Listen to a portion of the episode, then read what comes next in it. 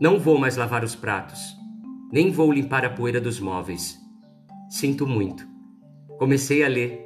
Abri outro dia um livro e uma semana depois decidi. Não levo mais o lixo para a lixeira, nem arrumo a bagunça das folhas que caem no quintal. Sinto muito.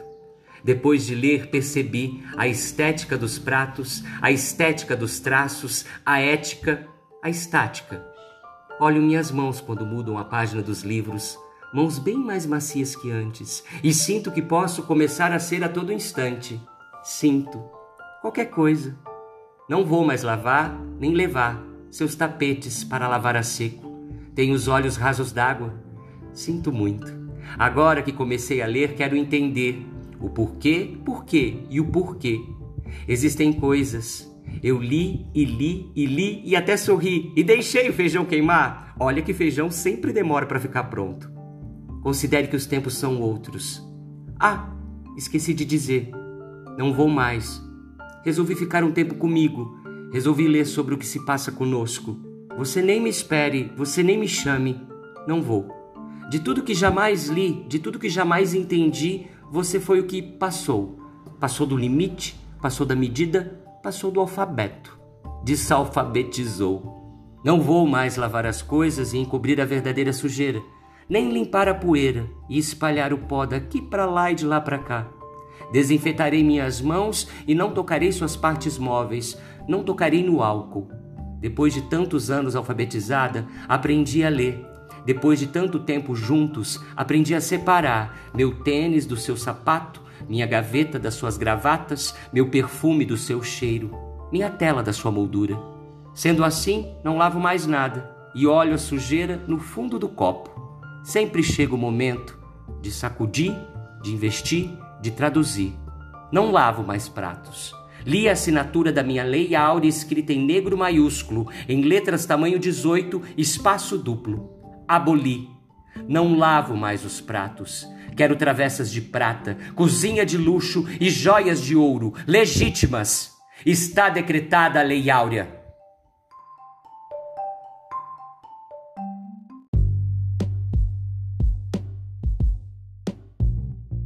Não vou mais lavar os pratos, o poema que você acabou de ouvir dá nome a um dos livros de Cristiane Sobral, mulher negra, atriz, escritora e poeta.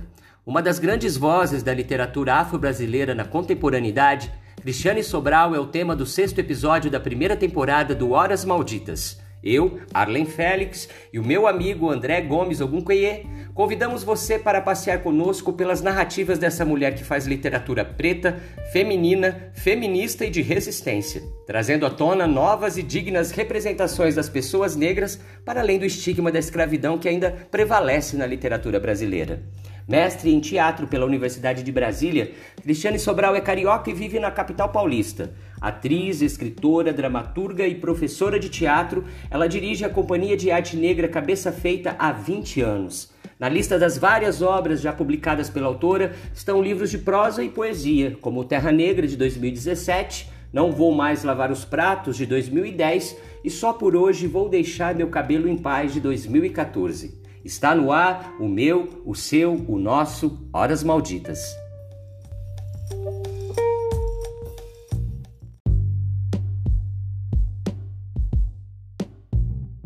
É, Cristiane Sobral é uma dessas vozes potentes que emergem é, nesse momento histórico de tomada de posição é, de, de, escritores negros.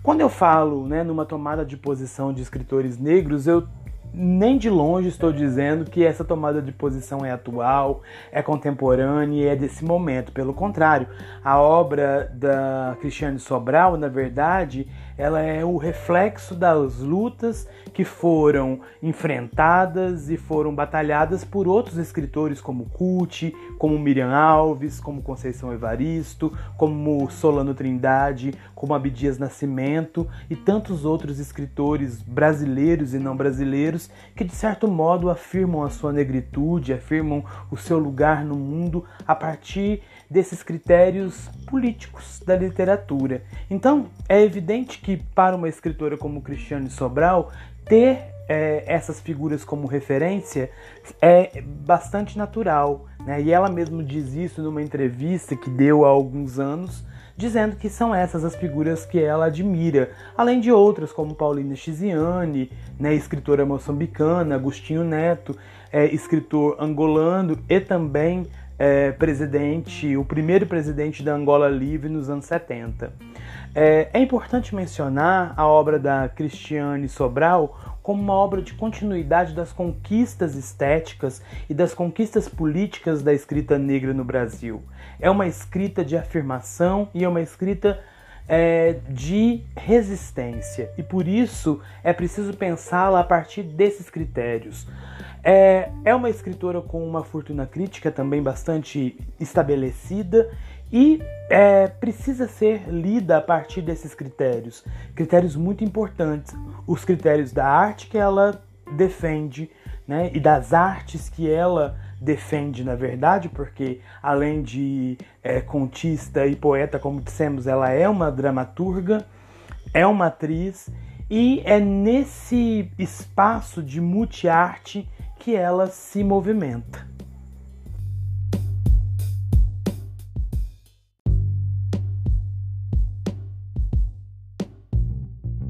É importante é, pensar a, a obra da escritora Cristiane Sobral a partir exatamente daquilo que dizia do diálogo que tem com os outros escritores negros.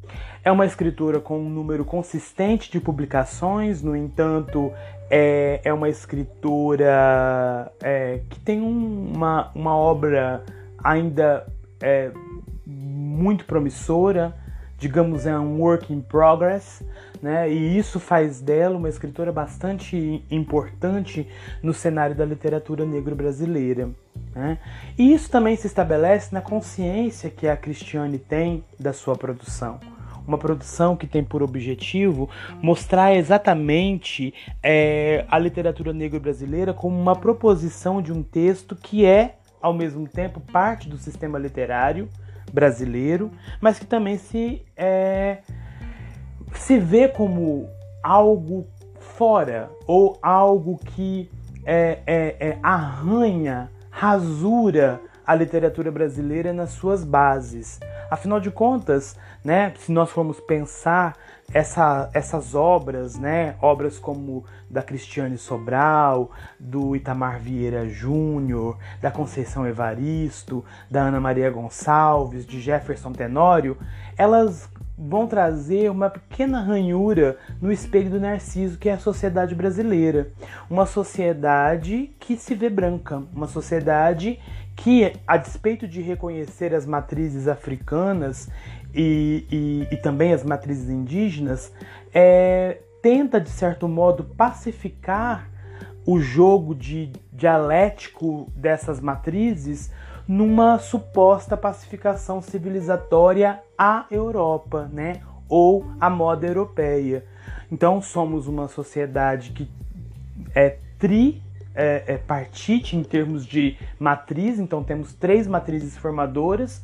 No entanto, a matriz dominante, a matriz que é mais importante, é a matriz civilizatória branca, a matriz civilizatória europeia, a matriz civilizatória que nos faz é, enxer nos enxergar como espelho da Europa, como outro da Europa. E esse talvez seja o grande debate que a literatura negro-brasileira propõe, né? Uma posição decolonial, ou seja, uma, uma posição que reconhece a nossa colonialidade, o nosso olhar colonial sobre nós mesmos, o nosso olhar colonial para as coisas do nosso país, o viralatismo brasileira. E isso fica muito claro no sentido de que a literatura negro-brasileira produzida pela Cristiane Sobral é uma literatura que, ao mesmo tempo, é, se incorpora na rede de relações da literatura brasileira de um modo geral, mas também se coloca como diferente dela. Diferente porque é produzida por sujeitos diferentes. E isso fica muito claro na perspectiva da escritora de assumir-se como minoria.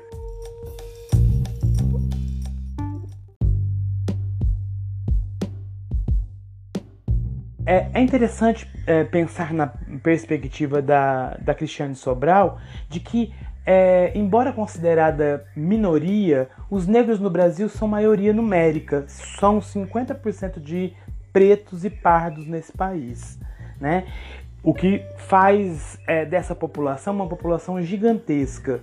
Né? Mas em termos de poder simbólico, de reconhecimento é, histórico e de acesso aos bens materiais e também aos bens é, simbólicos e culturais, esse acesso é minoritário. E por isso é, essas populações elas se estabelecem nas periferias do país, tanto nas periferias materiais, as favelas, nas grandes cidades, né, a, a, o, os, os lugares de subalternidade, como também nos lugares, é, é, nos espaços simbólicos. Afinal de contas, temos poucos médicos negros, poucos juízes negros, poucos professores universitários negros, poucas pessoas negras assumindo lugares de poder, sejam eles poderes reais, a política, por exemplo, né, o judiciário, o legislativo, ou também os poderes simbólicos, o poder da cultura, o poder de mobilizar culturalmente as pessoas. Né? E isso, né, esse processo de, é, é, de constituição né, da, da, de uma minoria que na verdade é maioria, em contraposição a uma elite que é minoritária, mas majoritária na representação política, na representação cultural, na representação simbólica, faz do, dos corpos negros corpos sem é, posse de si, corpos subalternizados, corpos que não detêm o poder sobre si.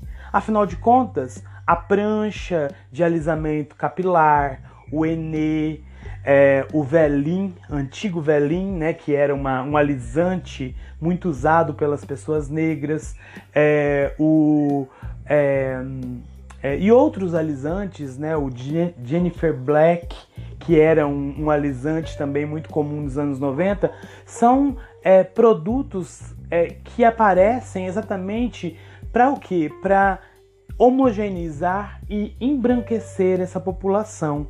E isso fica muito claro no conto que leremos a seguir, que é Pichain.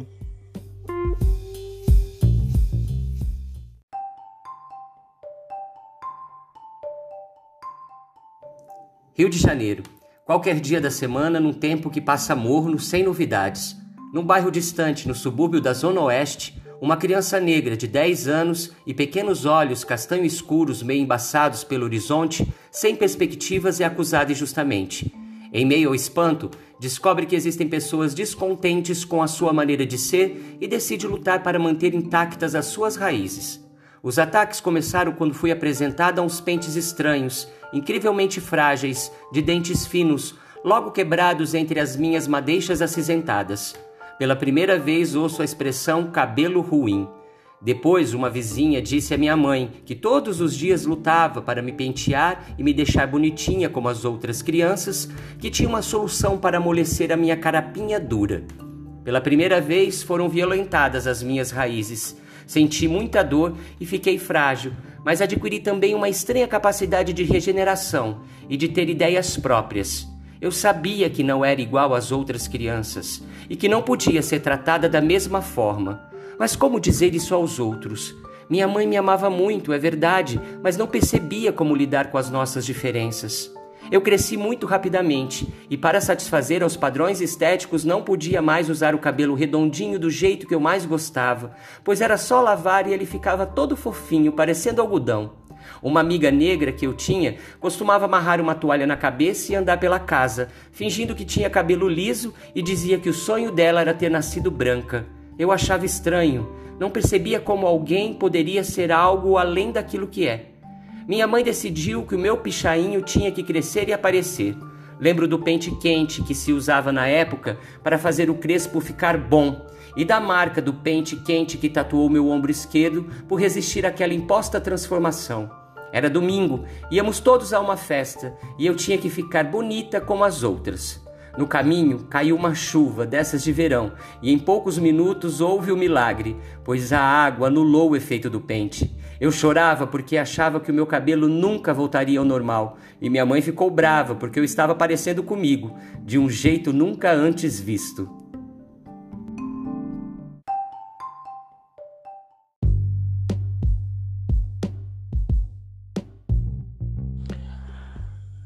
Pichain, o conto de Cristiane Sobral, é, porta é, uma, uma potência de resistência muito interessante na voz narrativa. A narradora personagem é, faz é, todo uma, é, um conjunto de relações de memorialísticas com a infância, mostrando como é, nesse momento da vida ela é confrontada, mostrando como nesse momento da vida ela é confrontada com a sua própria identidade e de que maneira essa identidade acaba por é, se transformar num problema a partir do momento em que ela é, tem um cabelo considerado ruim pelas pessoas embranquecidas ou brancas. Né? E também é, apesar desse, dessa problemática, o modo como essa é, narradora, personagem, ela vai resistir de certo modo é, a, essa, a esse processo de embranquecimento e de doma né, da sua identidade por meio do cabelo. Então o cabelo se torna um ato de resistência. Ter o cabelo dito pichain é um ato de resistência. Toda pessoa negra sabe que essa é uma das grandes realidades na história de qualquer uma delas, seja as pessoas dos grandes centros, sejam as pessoas dos interiores, todas elas passaram pelo processo de serem chamadas de cabelo ruim, de cabelo de bombril e passaram pelo processo de alisamento, muitas vezes alisamentos muito cruéis, né? É, é, momentos muito é, traumáticos na vida dessas pessoas, porque havia produtos que machucavam essas crianças, né? Cabelos afros são muito mais delicados do que cabelos é, lisos e por isso as pessoas sofriam mesmo é, é, feridas, dores e tudo mais.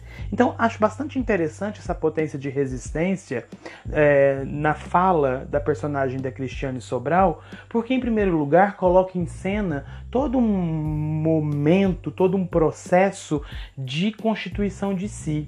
Né? O cabelo é uma forma de resistência, o cabelo é uma forma de identidade e o cabelo é quem eu sou, é parte de mim. Ele não pode ser mudado, a minha revelia. Né? Mudar ou não mudar o cabelo precisa passar pela subjetividade e pelo desejo do outro de assumir essa perspectiva, o que não acontecia muitas vezes. Então, a personagem ela vai servir ali como um contraponto ao discurso branco, mas também um contraponto aos discursos negros aderentes à branquitude, o que é bastante interessante, né, do ponto de vista da obra da Cristiane Sobral. Se a gente lê também em contraponto, o próprio processo é, de, é, é, digamos, de negação da voz lírica de não vou mais lavar os pratos, que se nega a assumir o lugar da subalternidade. Então, não há por que ser subalterno, nem ao assumir a perspectiva daquele que limpa a sujeira do branco, nem é, naquele que assume a perspectiva de que vai domar a sua própria identidade para agradar o branco.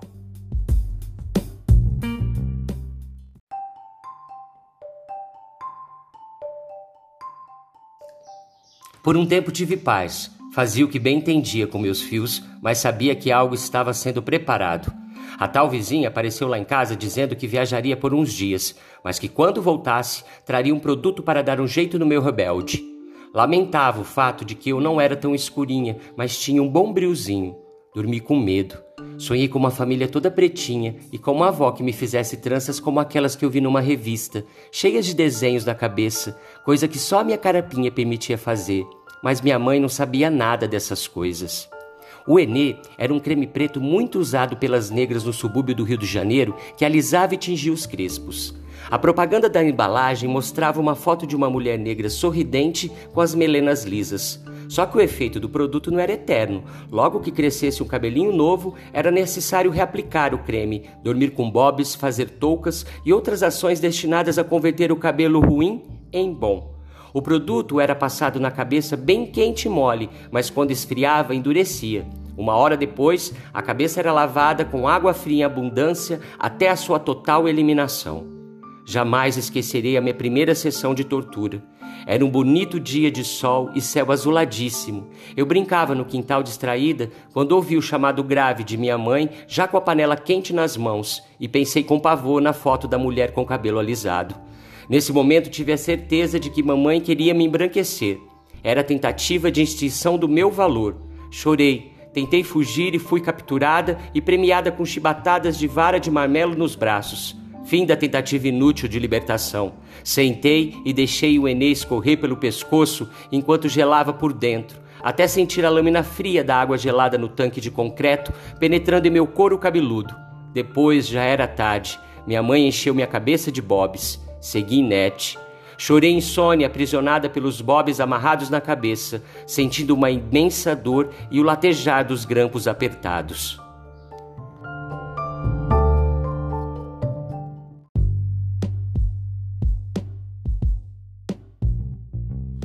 O conto de Cristiane Sobral é todo constituído a partir de uma notação memorialística. É importante que a gente perceba que essa anotação ela não tem por objetivo uma revisitação entusiástica da infância. Pelo contrário, essa revisitação ela é realizada a partir de uma, de uma perspectiva completamente crítica e que recupera os aspectos traumáticos da, dessa infância. Né? Em primeiro lugar, porque emergem personagens que assumem essa perspectiva opressiva em relação à criança. Né? Primeiro, a vizinha que se sente. É, se sente autorizada a, a, se intrometer no, no modo como uh, deve se organizar um cabelo, né? como deve se arrumar um cabelo. Uh, e também na própria mãe que, de certo modo, adere a essa perspectiva da vizinha, porque é ela quem vai esquentar o Enê, quem vai aplicar o Enê no cabelo da menina. É, essa, essa perspectiva crítica da narradora só é possível porque ela consegue reoperacionalizar o acontecido a partir da memória, num processo dialético em que memória, é, lembrança, esquecimento é, dançam, né? se relacionam, gravitam um em torno do outro, de modo a constituir essa imagem traumática da infância. É importante perceber também o tempo, o tempo inteiro o olhar né, da, do, da narradora protagonista, ou do narrador, vamos dizer assim, para esses aspectos. Isso porque temos diante de nós uma voz que se diferencia da voz da criança, né? Que se vê como objeto, né, da violência é, simbólica da vizinha e da violência real da mãe. Afinal de contas, quando ela se sente, é, né, é, quando ela, ela, ela tem o produto aplicado, ela se sente violentada. É interessante a gente pensar né, nas, nos pares né, linguísticos que são é, mobilizados. Né?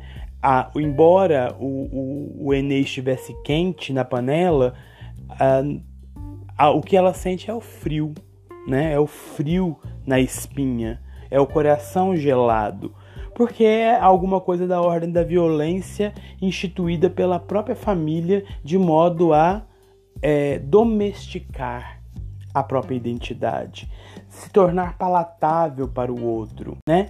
Muitas vezes as pessoas elas assumem uma perspectiva de autoanulação, né? As pessoas negras são obrigadas, né, a assumir uma perspectiva de autoanulação, é aquilo que a Cristiane vai dizer na sua entrevista sobre corpos negros sem é, posse de si. Então a menina não tem posse de si, primeiro por ser criança, ou seja, ter que aceitar aquilo que a mãe lhe impõe, e segundo, por ser uma pessoa negra, que precisa se subalternizar diante da imagem que se espera dela.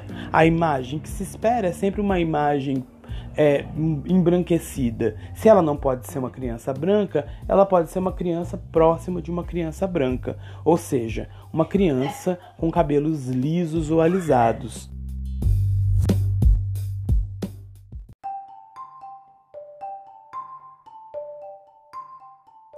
Dia seguinte, minha mãe me chamou inesperadamente carinhosa e me colocou frente ao espelho. Pela primeira vez disse: Você está bonita. Pode brincar, mas não pule muito para não transpirar e encolher o cabelinho. Eu olhei e não acreditei. Já tinha a expressão da mulher da caixa de Enê. Chorei pela última vez e jurei que não choraria mais. Porque era tão difícil me aceitar. Dei a Deus aquilo que jamais consegui ser. Me despedi silenciosamente da menina obediente e comecei a me transformar. Os vizinhos ficaram felizes com a confirmação da profecia. Diziam que preto não prestava mesmo. Todo mundo se sentia no direito de me dar uns tapas para me corrigir, para o meu bem. Eu era tudo de péssimo, ingrata, desgosto da mãe, má, bruxa. Meus irmãos também colaboravam, me chamando de feia, bombril, macaca. Era o fim. Eu já não resistia e comecei a acreditar no que diziam. Todos os dias eram tristes e eu tinha certeza de que, apesar do cabelo circunstancialmente bom, eu jamais seria branca. Foi aí que eu tive uma inesperada luz. Minha mãe queria me embranquecer para que eu sobrevivesse à cruel discriminação de ser o tempo todo rejeitada por ser diferente. Percebi subitamente que ela jamais pensara na dificuldade de ter uma criança negra mesmo tendo casado com um homem negro, por que que ela e meu pai tiveram três filhos mestiços que não demonstravam a menor necessidade de serem negros? Eu era a ovelha mais negra, rebelde por excelência, a mais escura e a que tinha o cabelo pior. Às vezes eu acreditava mesmo que o meu nome verdadeiro era Pichain. O negro sempre foi para mim o desconhecido, a fantasia, o desejo. Cresci tentando ser algo que eu não conhecia, mas que intuitivamente sabia ser meu, só meu. O meu cabelo era a carapaça das minhas ideias, o invólucro dos meus sonhos, a moldura dos meus pensamentos mais coloridos.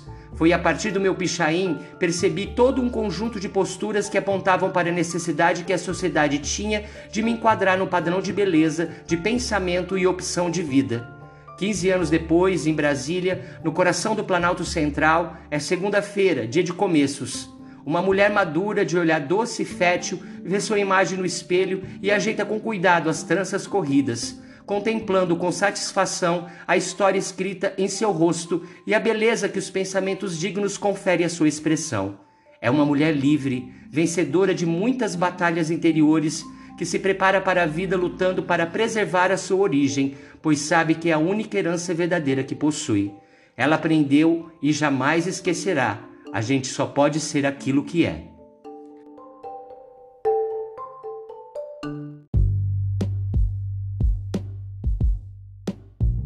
É nesse sentido que, que o texto de Cristiane é um texto de resistência, é um texto de é, fundamental importância para se pensar a resistência. Porque, ainda que a menina não possa resistir à aplicação do Enem na infância, o que se sugere na fala do narrador protagonista de Cristiane Sobral é exatamente que agora com meu cabelo eu faço o que quero, agora com meu cabelo eu construo a minha própria identidade. Né? É interessante também notar os aspectos de valorização da identidade, né? Uma vez que o trançar o cabelo, né, constrói uma imagem bastante interessante da negritude. Aí sim, uma imagem positiva. O que ela queria não eram os enês, os alisamentos. O que ela queria eram as tranças que contariam uma história dela, da sua mãe e da sua família. Né? No entanto, essa ela se vê na impossibilidade, né? Essa, essa possibilidade ela é cortada uma vez que a mãe não sabia fazer tranças, uma vez que a mãe não tinha esses saberes e, portanto, isso é completamente é, é, obstado dentro do texto, né? Então, a, é preciso a gente pensar a arquitetura do conto da, da Cristiane Sobral como uma arquitetura temporal, uma temporalidade em que transita a personagem adulta tem a infância, mais essa personagem infantil trazendo todos os aspectos de resistência já existentes nela para essa narradora que me parece ser uma narradora adulta, né? Então, a, o texto de Cristiane Sobral ele busca constituir uma representação de uma imagem é, de uma imagem é, de uma imagem positiva da personagem. E isso é fundamental para a gente ler o texto. Né? Então, a imagem é positiva porque a personagem recupera a violência não como um trauma que precisa ser o tempo inteiro revivido e ali ficar, mas o trauma é o grande trampolim para a mudança e para a constituição de um cuidado de si e de uma afirmação de si como ente negro, como personagem negra.